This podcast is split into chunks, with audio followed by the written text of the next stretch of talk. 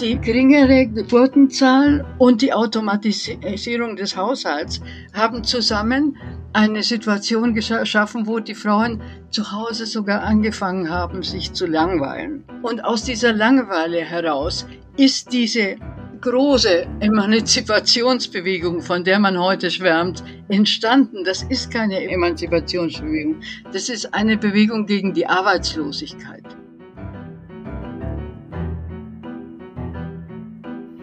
Sagt Esther Villar.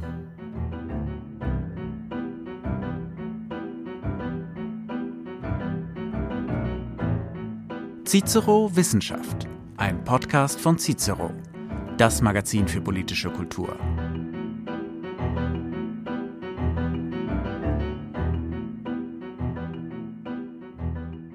Hallo und herzlich willkommen zum Cicero Podcast Wissenschaft. Mein Name ist Axel Meyer, ich bin Evolutionsbiologe an der Universität Konstanz. Und ich bin Michael Sommer, ich bin Althistoriker an der Universität Oldenburg. Wir nennen unseren Podcast Menschen, Tiere, Sensationen, weil wir über Menschen sprechen, also geisteswissenschaftliche Themen, naturwissenschaftliche Themen, nicht nur Tiere. Und weil Wissenschaft immer auch wieder für die ein oder andere Sensation gut ist. Herzlich willkommen. Liebe Zuhörer, heute haben wir ein Gespräch mit Esther Villar, der berühmten Esther Villar, die vor 51 Jahren den dressierten Mann geschrieben haben. Wir wollen sie über Männer und Frauen und über Geschlechter ausfragen, aber wir fangen an mit der ersten Frage, was ist dran an Patriarchat? Dann brauchen wir Männerbeauftragte. Wer sind die Opfer? Die Frauen oder die Männer? Was ist eine Frau? Gibt es Geschlechter und wenn ja, wie viele?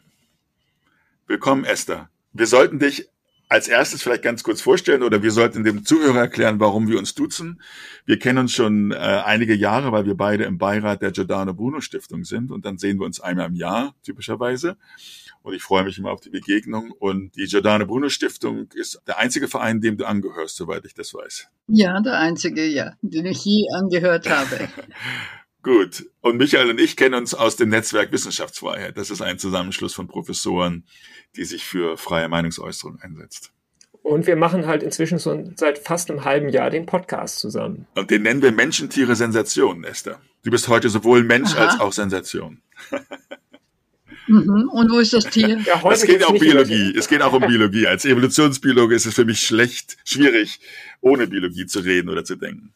Also wollen wir mit der ersten Frage anfangen. Was ist dran am Patriarchat? Glaubst du daran, dass es das gibt? Und wenn ja, was sind die Zeichen dafür? Im Augenblick wird es, ja, das, muss, das ist eine lange Geschichte eigentlich. Ob es früher ein Patriarchat gegeben hat, weiß ich nicht mehr, weil da war ich noch nicht auf der Welt. Aber es gibt auch in meiner jetzigen Zeit, die ich so ähm, äh, mit Bewusstsein erlebt habe als erwachsener Mensch, gab es noch nicht ein wirkliches Patriarchat. Es gab nur ein behauptetes Patriarchat. Und wie sich das weiterentwickelt, das stehen wir jetzt gerade an der Kreuzung. Wir wissen noch nicht, wie das weitergeht. Es gibt ein Matriarchat. Ein Matriarchat. Kann ich noch mal kurz einen Schritt zurückgehen? Ich hatte vergessen, dich zu bitten, dich kurz vorzustellen, weil du gesagt hast, vor deiner Geburt gab es vielleicht ein Patriarchat, aber seit du auf der Erde bist, nicht. Vielleicht kannst du dem Zuhörer noch ganz kurz erzählen, wo du auf die Welt gekommen bist wie lange du schon, du schon da bist und was dich vielleicht in deinem Denken ja. beeinflusst hat. Ich bin äh, da seit äh, 87 Jahren, das heißt, ich gehe auf die 90 und äh, ich bin in Argentinien geboren von deutschen Eltern und äh, bin dort aufgewachsen und kam vor dem Krieg für einige Zeit zu Besuch nach, nach Deutschland mit meiner Mutter, als ich ein, ein Kleinkind war, ein Baby. Und bin dann hier geblieben während des Krieges, weil wir nicht zurückfahren konnten nach Argentinien. Ist der Krieg ausgebrochen. Man hat gedacht, er sei in sechs Monaten vorbei. Und später dann, als ich äh, schon zwölf war oder so, war der Krieg zu Ende und dann wurde ich wieder zurück nach Argentinien transportiert. Darf ich da vielleicht gerade einhaken? Du hast dann ja die NS-Zeit in Deutschland miterlebt. War denn das nicht äh, sozusagen das prototypische Patriarchat? Ich meine, jeder, der, der an Nazis denkt, der denkt an irgendwelche strammen Männer und an Hausmütterchen, die da zu Hause sitzen. Ist das nicht äh, Patriarchat? Man kann es auch anders formulieren. Wer wurde zur Arbeit, zum Töten und zum Sterben an die Front geschickt und wer durfte zu Hause bleiben? Wäre das nicht ein Matriarchat, die Leute, die sich schonen konnten und zu Hause bleiben? Nicht sehr schonen, natürlich, es ist, ist ja auch da genug passiert. Aber wer musste denn in den Krieg gehen? Wer musste denn die schlimme, ich meine, nach einer Wahl, wo dieser Herr gewählt wurde, wer musste denn in den Krieg gehen und dort kämpfen? Das waren die Männer. Wer musste sterben? Das waren hauptsächlich die Männer. Wer musste töten? Das waren hauptsächlich die Männer.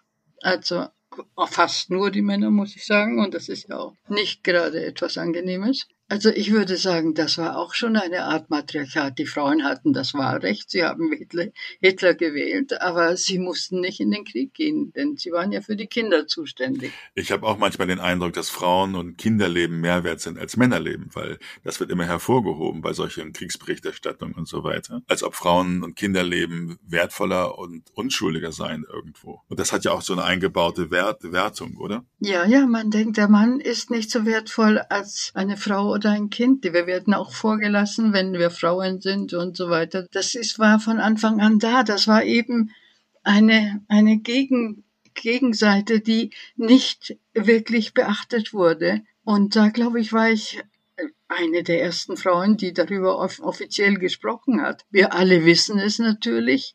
Die Männer wissen es auch, aber die Männer wollten nicht kritisieren, denn das war un und die, die Frauen waren ja sind ja schwächer als die Männer und das war einfach eine unhöfliche und ungerechte Sache, wenn man sich da noch beschwert hat als Mann. Das war damals so Usus und alles andere auch. Es ist, es ist andressiert gewesen, das Ganze. Wenn, wenn man jetzt mal sich den Ukraine-Krieg anguckt, da ist das ja auch wieder so, dass äh, die Männer müssen im Land bleiben, die Frauen und die Kinder dürfen raus. Aber äh, auf der anderen Seite sagen Leute, jetzt ganz viele Leute schreiben mir, äh, der Ukraine-Krieg, das ist doch eine Männerveranstaltung. Putin und seine Kameria da im Kreml, das sind Männer, die haben das beschlossen, um Zelensky rum, das sind alles Männer. Also ist das tatsächlich, ist es ein Krieg der Männer und die Frauen, die haben keinen Anteil daran? Ja, ich meine, natürlich möchte diesen Ukraine-Krieg von uns überhaupt niemand haben, weder die Männer noch die Frauen. Aber die Tatsache ist, dass die Männer die sind, die da sind, die sind, die da bleiben müssen. Und das ist natürlich, einer muss ja mit den Kindern weggehen. Das ist die Hauptsache, dass die, dass die Kinder jetzt mal gerettet werden. Und das sind dann die Frauen. Und das wird einfach nicht erwähnt. Es kann nicht erwähnt werden, weil wir noch keine neuen Regeln haben, nach denen wir leben können und mit dem wir auch, wenn ein Krieg kommt, diese Sache erledigen können. Das ist einfach alles noch gerade jetzt alles im Wachsen. Und ich glaube, wir stehen vor einer unglaublich großen Veränderung unserer Zeit, unserer Gewohnheiten, unserer Gesellschaft. Aber wenn du sagst, das ist andressiert und wir stehen vor einer Veränderung, für mich als Evolutionsbiologe sind, ist diese Rollenverteilung, die eigentlich ja universell in allen Kulturen vorhanden ist, eher ein Zeichen dafür, dass das biologische, evolutionsbiologische Ursprünge hat, dass die Männer stark sein wollen, nicht schwach wirken wollen, weil auf diese Art und Weise werden sie von den Frauen als Paarungspartner gewählt und das evolutionäre Spiel des Lebens oder die, die Währung, in der Evolution gemessen wird, ist ja Fitness und die Anzahl der Kinder, die ich habe. Und wenn ich als Mann oder auch als Frau mehr Kinder habe, bin ich fitter im evolutionären Sinne. Und die große, der große Unterschied zwischen Männern und Frauen aus biologischer Sicht oder in diesem sexuellen Selektionsarena ist der, dass die Varianz im Fortpflanzungserfolg bei den Männern oder das ist bei allen Tierarten, fast allen Tierarten so, dass es sehr viele Loser gibt, die sich gar nicht fortpflanzen unter den Männern und welche Genghis Khans sind, die viele, viele Nachfolgen haben, während bei den Frauen der Fortpflanzungserfolg sehr viel gleichmäßiger verteilt ist und natürlich auch limitiert ist in der Anzahl der Babys, die sie austragen können, während die Männer potenziell zumindest natürlich sehr viel mehr Frauen schwängern können. Und ist das nicht als Teil der Erklärung für mich wäre das der erste Ansatz, wenn ich nach Unterschieden zwischen Männern und Frauen suche, weil diese Unterschiede der Geschlechter ja sogar schon in unseren Primatenverwandten vorhanden sind. Oder wie siehst du das? Ja. Weil du nennst es ja dressiert, also kulturell impliziert das ja. Und es impliziert ja auch eine gewisse bewusste Dressur des Mannes. Aber viel von dem läuft ja auch unbewusst ab. Ja, die, die Biologie ist da, die wird immer da sein und die war schon da. Aber wir haben einfach etwas ganz anderes aus ihr gemacht. Wir haben dafür gesorgt, dass die Frauen in eine privilegierte Situation kommen und die Männer werden da draußen gehalten und werden nach ihrer Arbeitskraft, die sie von uns auch irgendwie adressiert bekommen haben, denn wir sind ja diejenigen, die die Kinder programmieren. Die Männer sind außerhalb der Familie und kommen fast erst mal in, den, in der Regel erst nach Hause, wenn die Kinder schon fast im Bett sind. Es ist, wir haben diese Situation ausgenutzt, damit sie für uns funktioniert. Bisher.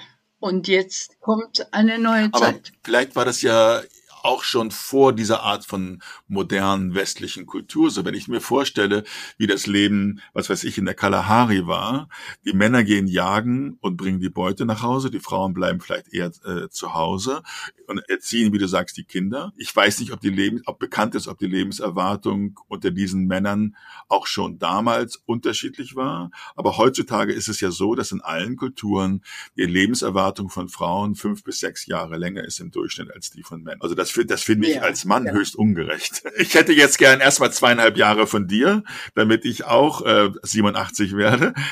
Verstehst du?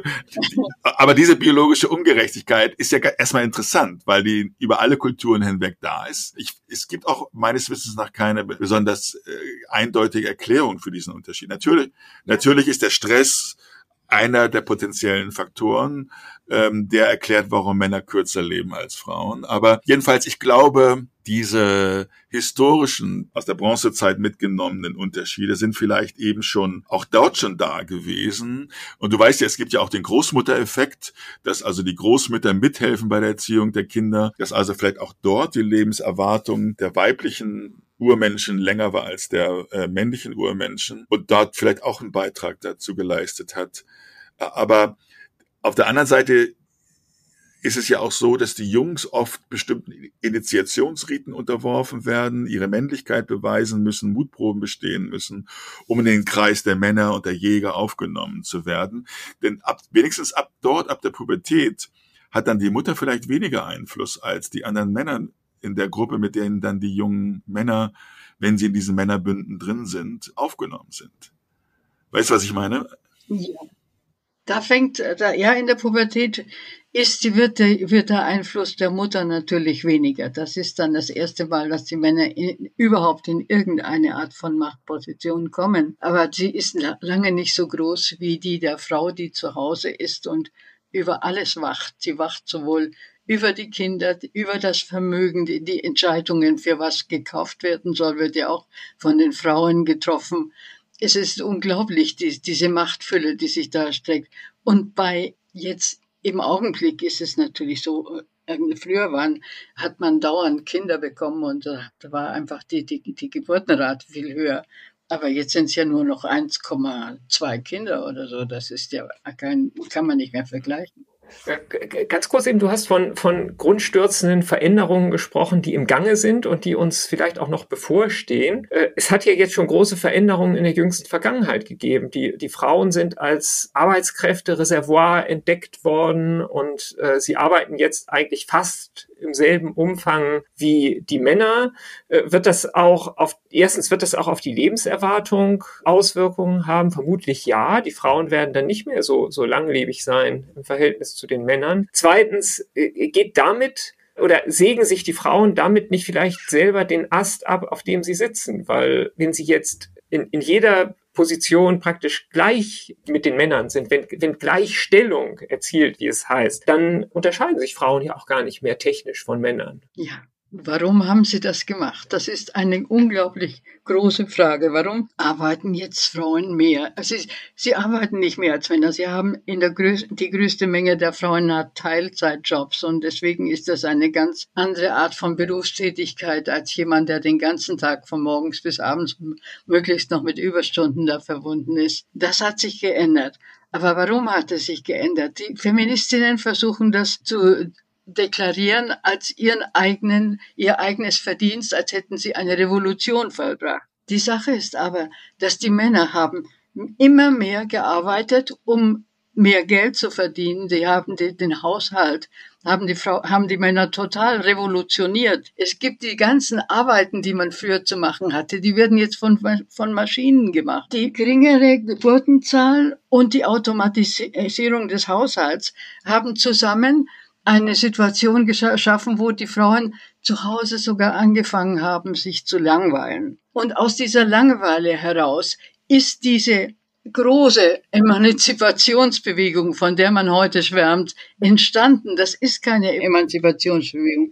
Das ist eine Bewegung gegen die Arbeitslosigkeit es ist eine Bewegung gegen die Arbeitslosigkeit, aber es ist ja auch eine Bewegung, die, ich würde jetzt mal sagen, äh, Unternehmen, die händeringend auf der Suche nach Arbeitskräften sind, sehr viel nützt. Und äh, das hat den Arbeitsmarkt revolutioniert. Wir haben heute praktisch, ich will nicht sagen 100 Prozent mehr Arbeitskräfte als vor 30, 40 Jahren, aber wir haben 70 Prozent mehr Arbeitskräfte als damals. Also könnte man sagen, das ist eigentlich kein Sieg der Frauen, sondern ist es ein Sieg von von Arbeitgebern und Unternehmen? Ja, das kommt noch dazu, ja, natürlich. Ja, es sind nicht nur die Frauen und die Männer. Ja. Und die Arbeitskräfte, die, die Arbeitgeber sind eigentlich das, was im Augenblick der vollkommenen Emanzipation der Frau noch im Wege steht. Denn ich denke, das war meine Theorie von Anfang an. Was man machen müsste, ist, dass man beide Geschlechter gleichmäßig an der Arbeit beteiligt. Ich schlage schon lange vor, und das wird jetzt auch von den jüngeren Leuten bereits akzeptiert, dass man vielleicht fünf Stunden am Tag oder höchstens sechs Stunden am Tag arbeitet, beide Geschlechter, dann kann man die Arbeiten an beide gleichmäßig verteilen. Ist nicht so, dass man die Teilzeit, die Teilzeitarbeiten den Frauen zuschiebt, die sich ja bewerben müssen und wo es nicht genug gibt. Und die, die, die Ganztagsarbeiten, die eigentlich dem Unternehmer am wichtigsten sind, die bleiben weiterhin. So ist es bis jetzt in den Händen der Männer. Es müsste so kommen, dass Männer und Frauen das gleiche Angebot an den Arbeitgeber geben, weitergeben, dass sie da sind und dass sie Jobs brauchen, die gleichberechtigt und gleich verpflichtend sind. Und das müsste jetzt mit der Zeit, wir haben den ersten Schritt gemacht, aber das müsste mit der Zeit jetzt nachfolgen. Und da werden sich die Unternehmer natürlich enorm, wie immer, enorm dagegen wehren, dass die Frauen, ja, dass die Arbeitszeiten kürzer werden, weil das ist nicht in ihrem Interesse. Ist es nicht im Interesse der Frauen, dass die Arbeitszeiten kürzer werden, der Männer, meinst du? Ja, die, die, die Frauen möchten kürzere ja. Arbeitszeiten, das ist ja. Und die jungen Männer möchten auch kürzere Arbeitszeiten. Das ist alles schon statistisch wunderbar vorbereitet. Aber jetzt stehen die, die, die Unternehmer, die natürlich hier eine ganz große Machtrolle haben, die stehen dagegen und die werden sich, wenn das wirklich, wirklich weitergeht in dieser Richtung, dann werden sie anfangen, sich zu wehren und werden versuchen, die langen Arbeitszeiten so gut wie möglich aufrechtzuerhalten. Und das geht natürlich. Ja, ich habe den Eindruck, dass wer, wer, wer wird denn hier dressiert und wer wird manipuliert? Also ich glaube, dass die Männer, das sieht man ja auch bei den Elternzeiten, die nehmen fast nie so viel lange Elternzeiten wie die Frauen, wie es jetzt in Deutschland möglich ist. Und die Männer wollen Vollzeit arbeiten, weil sie dadurch den Status haben im Wettbewerb mit anderen Männern, aber auch durch den Status natürlich attraktiver werden für Frauen es ist ja klar oder es ist ja bekannt, dass Männer ausgewählt werden nach ihrem Einkommen, ihrem Status und Frauen nach ihrer Gebärfähigkeit anhand des äh, Sanduhrenglasfiguren und so weiter. Also zum Beispiel ist das ein großes Problem bei den Medizinstudenten. Die Mädchen machen bessere Abiturnoten, erschaffen den Numerus Clausus in Medizin, aber viel zu viele Frauen wollen als Medizinerin dann nur noch halbtags arbeiten. Und das ist für die Krankenhäuser ein großes Problem und es ist auch ein Problem für den Steuerzahler, der ein Studium von 500.000 Euro bezahlt hat für Medizinstudentinnen, die dann aber nur halbtags arbeiten wollen. Das Steuergeld wäre viel besser angelegt bei den Männern, die dann Vollzeit arbeiten wollen und die danach streben, den Status vom Chefarzt zu haben oder eben möglichst viel verdienen wollen, weil sie es auf diese Art und Weise attraktivere Partnerinnen bekommen. So ist das evolutionäre Spiel, oder? Ja, das ist das alte Spiel und das wird natürlich nicht von heute auf morgen aufgegeben. Ich glaube, das wird auch gar nicht Aber gehen. Die menschliche Natur. Also was, was mir in dieser ganzen Geschichte, wenn Frauen viel arbeiten sollten, nicht einleuchtet, die Kinder werden dann ja auch zwangs in Kindergärten gesteckt, was den Frauen mehr Zeit gibt, aber dann eben auch diese kontrollierende Rolle, die du den Frauen äh, zuschreibst. Ja, die verlieren ja. sie dadurch. Das ist die, die Dressur. Hört auf. Wenn Frauen und Männer arbeiten, müssen die Kinder, also werden die Kinder eventuell eines Tages von der Frau, von der Mutter genauso viel beeinflusst wie vom Vater. Und dadurch hört diese Einseitigkeit der Dressur, die den Männern eigentlich das Recht einräumt, dass sie jetzt für die Arbeit die Privilegierten sind, weil sie besser und länger ausgebildet sind und so weiter und in diese Richtung von Anfang an dressiert werden, das wird, das wird vergehen. Es wird beide Geschlechter werden Anspruch auf die guten Jobs und auf die vielleicht sogar auf die schlechteren Jobs, wenn es nur noch fünf Stunden Arbeitszeit ist, vorbereitet. Und dann wird sich, muss sich automatisch Gerechtigkeit daraus ergeben. Das müssen natürlich, die Frauen müssen sich auch noch an der Gewerkschaftsarbeit beteiligen und so weiter. Wie, wie, sieht denn das in Gesellschaften aus, die wir jetzt herkömmlich als ganz patriarchal bezeichnen würden? Also nehmen wir jetzt mal eine konservative muslimische Gesellschaft oder sowas wie orthodoxe Juden. Äh, da sagen wir ja, das sind also sozusagen die klassischen patriarchalischen Gesellschaften. Da arbeiten Frauen nach wie vor überhaupt nicht. Die Frauen sind ausschließlich in der Familie. Würdest du jetzt sagen, das sind die eigentlichen die eigentlichen Matriarchate. Das sind die Gesellschaften, wo die Frauen am allermächtigsten sind. Ja, das kann, ja, dort kenne ich mich nicht so gut aus. Ich weiß nicht, wie das dort zugeht, aber ich, ich, sehe keinen Ausweg aus dieser Sache, weil es ist ja, die, man kann den Frauen nicht weniger Rechte in der Arbeit geben als, als, als den Männern. Das ist absolut unmöglich und die Frauen werden sich das nicht gefallen lassen, weil sie ja jetzt aus dem praktisch schon beim am Ausscheiden auf am Adieu sagen der zu der alten und der früheren Rolle sind und sie möchten etwas tun, aber sie möchten nicht ihr Leben wegwerfen. Sie möchten etwas tun, was was sie mit den Kindern und ihren übrigen Interessen vereinbaren können und das wäre eben eine kürzere Arbeitszeit, sonst geht das überhaupt nicht. Das, der, die ganze Verbesserung geht nicht. Da kann man gleich sagen, Frauen geht zurück an den Herd. Das, das lässt sich heute nicht mehr durch. Du hast gesagt, die jüngere Generation von Männern, die ist auch bereit. Ja, die Frauen natürlich sowieso, aber die, die jüngere Generation von Männern laut Statistik ist bereit, kürzer zu arbeiten für weniger Geld, aber eben auch ein Leben zu haben. Sind das, sind das nicht auch Phänomene, die sich einstellen, wenn der Arbeitsmarkt das hier gibt? Wir reden jetzt sehr viel über solche Sachen wie Work-Life-Balance und so weiter. Das kann man sich leisten als Arbeitnehmer, weil man im Moment auf dem Arbeitsmarkt in einer sehr starken Position ist. Die Unternehmen, die suchen händeringend Arbeitskräfte und deswegen kann man sie als Arbeitnehmer ich möchte jetzt nicht sagen erpressen, aber man kann seine Bedingungen stellen. Und äh, deswegen können junge Männer jetzt auch sagen, okay, wir möchten auch was vom Leben haben. Aber äh, wenn der Arbeitsmarkt eines Tages mal nicht mehr so aufnahmefähig ist und äh, Arbeitskräfte nicht mehr so stark gesucht sind, können dann nicht vielleicht wieder Unternehmer stärker die Bedingungen stellen und sagen, nee, nee, Leute, also wenn ihr bei uns arbeiten wollt, dann aber bitte schön 14 Stunden am Tag und Samstags, Sonntags auch. Ja, das könnten sie schon, natürlich. Es ist eine, wir müssen ständig aufpassen, dass solche Sachen nicht passieren. Wir sind ja da, wir sind ja genügend gut erzogen, Männer und Frauen, um diese Unternehmer auch ein bisschen in Schach zu halten. Mit Logik, nicht mit Kriegen, sondern mit Logik und ihnen zu sagen, was passiert.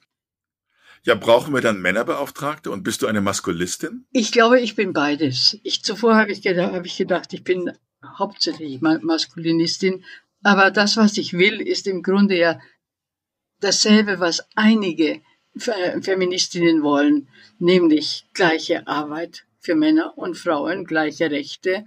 Und das ist das, was im Augenblick kommt, so sieht es aus. Aber ob das so bleiben kann, das weiß man natürlich nicht. Es kommt auf die Entwicklung an. Und da muss man mehr aufpassen als früher. Denn der, diese Fehler, wenn jetzt sich Fehler einschleichen, und natürlich ist das mit der Arbeitszeit eine sehr große Fehlerquelle, wo man ganz viel falsch machen kann, dann wird das lange Zeit bleiben und dann wird, werden wir eine ganz andere Gesellschaft haben als die, nach der wir jetzt im Augenblick, äh, von der wir träumen und die wir haben möchten für unsere Kinder, für die Alten auch. Für die Alten ist es ja auch ein großer Vorteil, wenn man wenn man nicht mehr den ganzen Tag arbeitet, weil sie sehr viel länger mitarbeiten können und sich unabhängig fühlen und integriert in der Gesellschaft. Wir, wir haben jetzt ganz viel über Arbeitsleben gesprochen. Was noch so ein bisschen zu kurz gekommen ist, sind vielleicht so die, die kulturellen Aspekte. Was wir im Moment sehr stark erleben, ist, dass es attraktiv ist, in der Opferrolle zu sein. Es gibt richtig so also so so eine so eine Victimhood Culture. Und warum ist das so attraktiv? Also alle wollen sich irgendwie in einer Opferrolle sehen, ob es jetzt ethnische Gruppen sind oder religiöse Gruppen oder, oder eben die Frauen. Vielleicht die Männer fangen auch an, sich in einer Opferrolle zu sehen. Warum ist es so nützlich, ein Opfer zu sein? Das war doch äh, ganz lange in der Menschheitsgeschichte was das Schlimmste überhaupt, ein Opfer zu sein. Ja, das ist die, das ist das Ekelhafte an dem Ganzen eigentlich. Das ist ja das, weswegen ich überhaupt angefangen habe, über diese Sache zu schreiben. Das war schon vor 50 Jahren genauso. Und man war in der überlegenen Rolle, nach meiner Meinung jetzt, nur nach meiner Meinung, und hatte die überlegene Position für Frauen, denn die Kinder wegzugeben, nicht, nicht über die Erziehung bestimmen zu können und so weiter. Das, das war natürlich sehr große Gefahren und die wollte man auch nicht haben. Aber dann ist es, ist, hat man damit nichts erreicht. Man hat sich aber als Opfer ständig dargestellt. Die Frau ist in jedem Zeitungsbericht. Vielleicht liegt das alles nur an den Journalisten. Das müsste man ja auch mal fragen. Von in jedem Zeitungsbericht wird auch heute noch die Frau bemitleidet. Aber wirklich.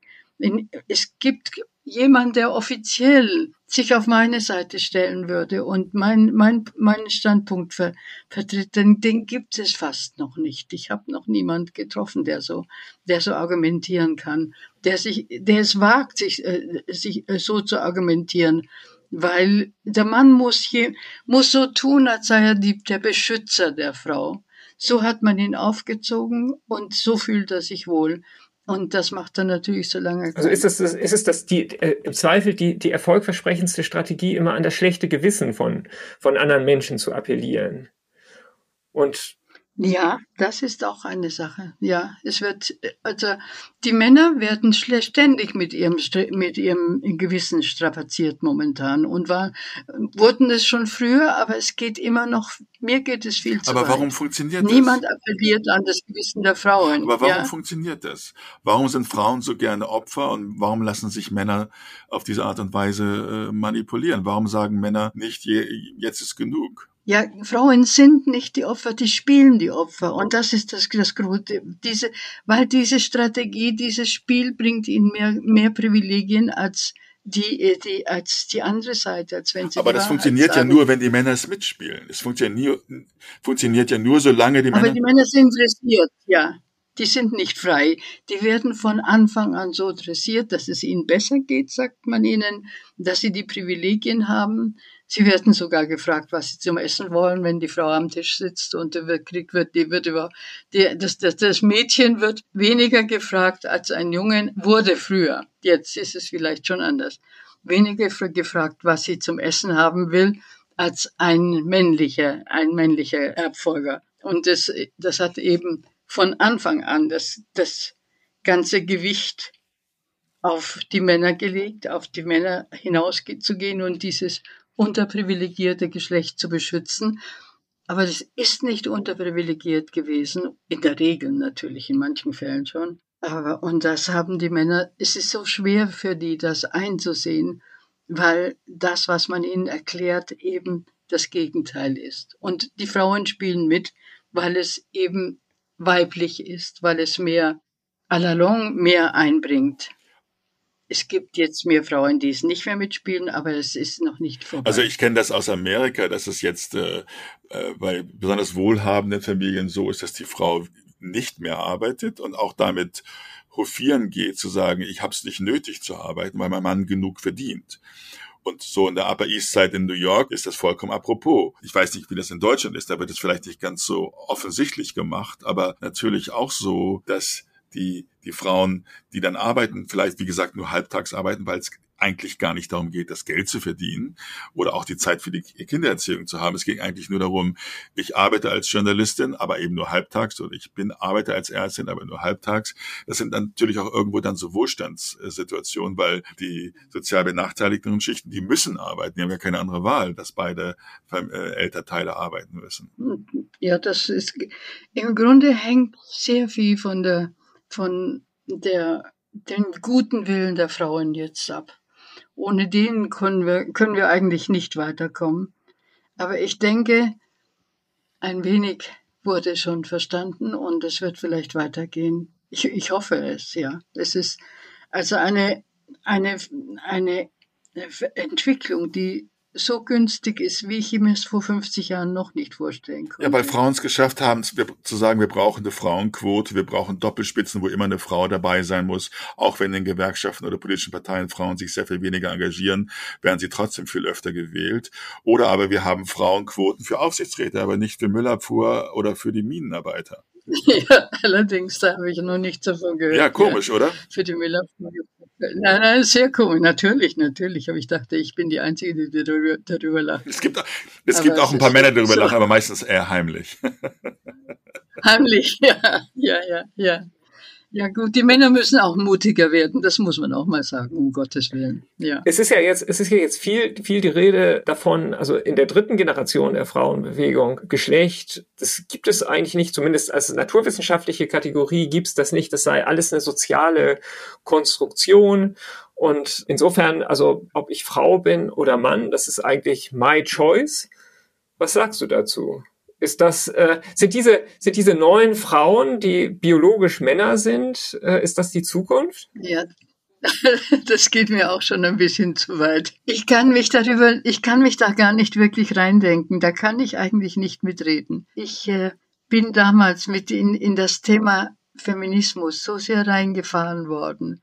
Und es war nach zehn Jahren, als ich damit aufhörte und über andere Sachen geschrieben habe und so, habe ich versucht, nicht mehr über den, Feminismus wirklich, da, da, wirklich mitzumachen, damit ich da rauskomme. Ich bin ja eigentlich jetzt Bühnenautorin seit so vielen Jahren schon und schreibe andere Sachen auch. Und äh, deswegen bin, gibt es Sachen, Sachen, über die ich nicht wirklich nachdenken kann jetzt, weil ich nicht in der Diskussion geblieben bin.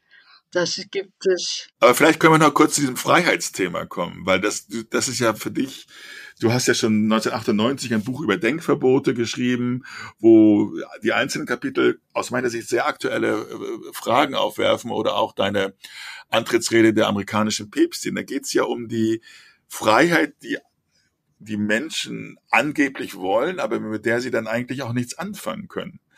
Also die katholische Kirche, da stimme ich dir völlig überein, konnte nur 2000 Jahre überleben, weil sie so rigide geblieben ist und dieses Korsett so lange beibehalten hat.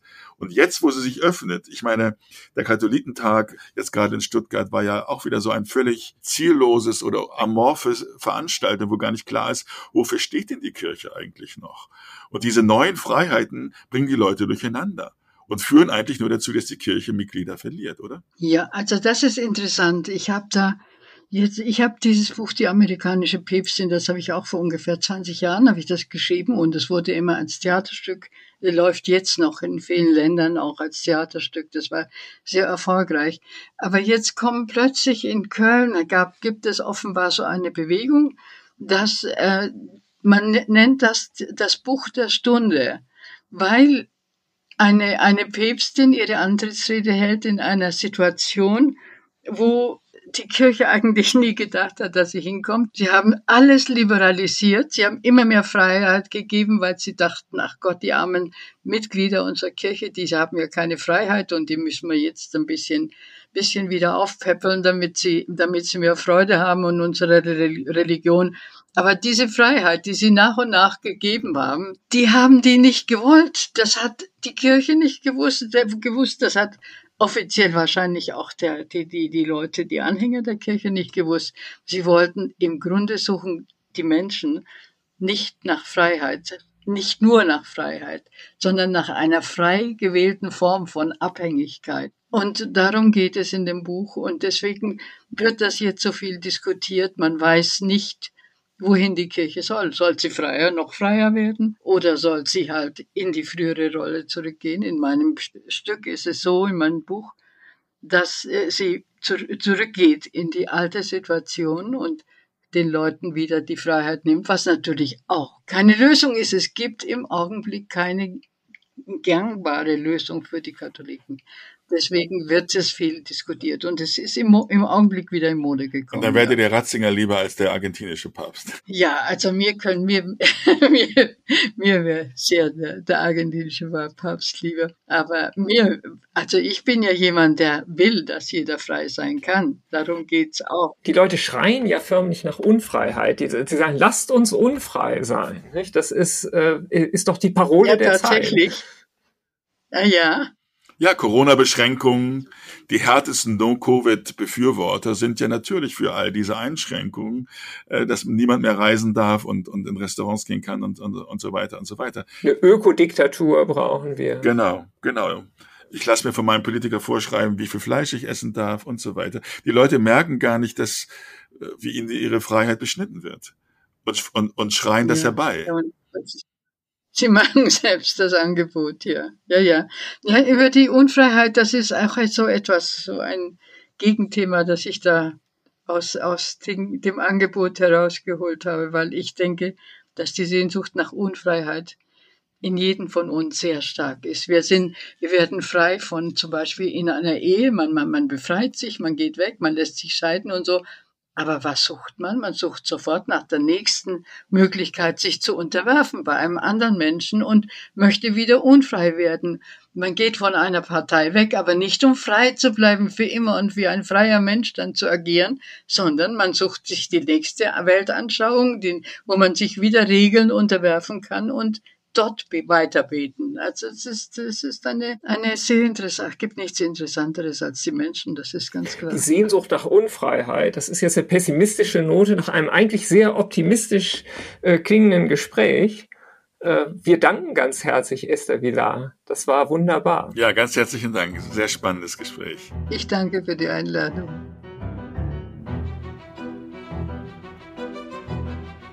Wir freuen uns, dass Sie uns zugehört haben. Bleiben Sie uns gewogen, teilen Sie uns auf den sozialen Medien und auch über Feedback jeglicher Art freuen wir uns sehr.